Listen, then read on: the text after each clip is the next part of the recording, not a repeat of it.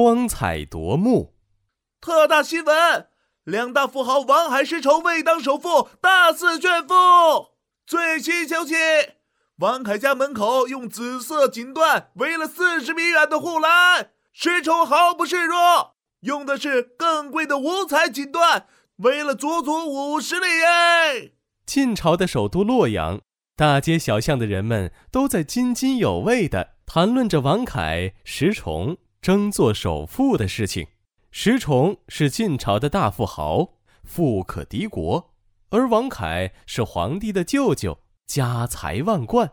两个人瞅对方都不顺眼，为做第一富豪，他们处处较劲。哼，岂有此理！石崇这个暴发户竟敢跟我抢风头，我才是第一富豪！几次斗富都被比了下去，王凯心里那是相当不服气呀。他想方设法要赢了石崇。哎，对了，我怎么忘了还有个当皇帝的外甥呢？有皇上给我撑腰，还怕赢不了石崇吗？想到这儿，王凯连忙赶到皇宫去搬他的大救兵——皇帝外甥。到了皇宫里，王凯哭的是鼻涕一把泪一把，苦苦哀求皇帝帮他出头。皇上呀，石崇那个老小儿太太嚣张了，太气人了！你你一定要帮我灭灭他的威风！什么？舅舅，你竟然输给那个暴发户石崇了？石崇太有钱了，我用珍稀名贵的药粉刷墙，他就用贵如黄金的香料和泥呀，我我真心比不过呀！哎呀，哎呀！舅舅别哭。寡人送你一件绝世珍宝，一定能让你赢了石崇。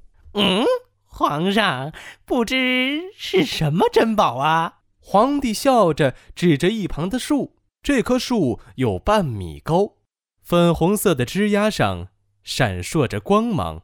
嚯，这是一颗珍贵的珊瑚呢！一般的珊瑚都很小，但寡人这株珊瑚可是非常罕见的巨型珊瑚。有了这个绝世珍宝。舅舅，你一定能赢了石崇！哎呀呀呀！谢谢皇上，有了这件宝贝，看我怎么赢了石崇！王凯拉着珊瑚，美滋滋的回家后，立马邀请了一些达官贵族来参加宴会。宴会这天，王凯家里来了好多客人，大家都是来看他的绝世珍宝的。来人呐，把我的大宝贝儿抬上来！王凯命人把那半米高的巨型珊瑚抬了出来，然后就等着大家的赞美。我的天哪，世上竟有这么高大的珊瑚，真是罕见！你看这珊瑚树，枝条繁茂，不知吸收了多少天地灵气呢。众人惊奇地看着珊瑚树，你一言我一语的赞不绝口。王凯的脸都笑开了花。他满脸傲气地说：“ 哎，哪里哪里，过奖过奖，一般一般，全国前三。”让人奇怪的是，石崇毫不惊奇，反而一脸讥讽、轻蔑的神色。“喂，石崇，看傻眼了吧？啊，是不是被我的宝贝镇住了？”突然，一直不说话的石崇哈哈大笑。哈哈哈哈哈！你们呐，真是一群没见过世面的家伙。接着，石崇拿起桌上的一把铁如意，走到珊瑚树前，大喊道：“来来来，我给你们表演一下如意碎珊瑚。”石崇举起铁如意，照着那半米高的珊瑚树狠狠地砸了三下，珊瑚树被他砸了个稀巴烂。碎片洒落了一地，王凯见到，大叫一声：“呀！天哪，我的宝贝啊！石崇，你疯了吗？这可是皇上赏我的，你竟敢毁了它！”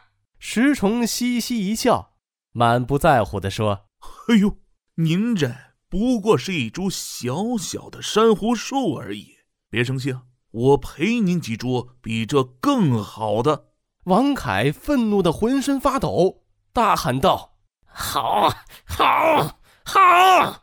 我倒要看看哪儿还有比这个更好的珊瑚树！”来人呐，去把我家里的珊瑚搬来，让这些人长长见识，开开眼。没多久，石崇家的仆人搬来了几十株珊瑚，这些珊瑚足足有一个人那么高，红的、绿的、蓝的，各种颜色都有。大家都非常吃惊。石崇得意地说：“嗨，这更厉害的还在后面呢！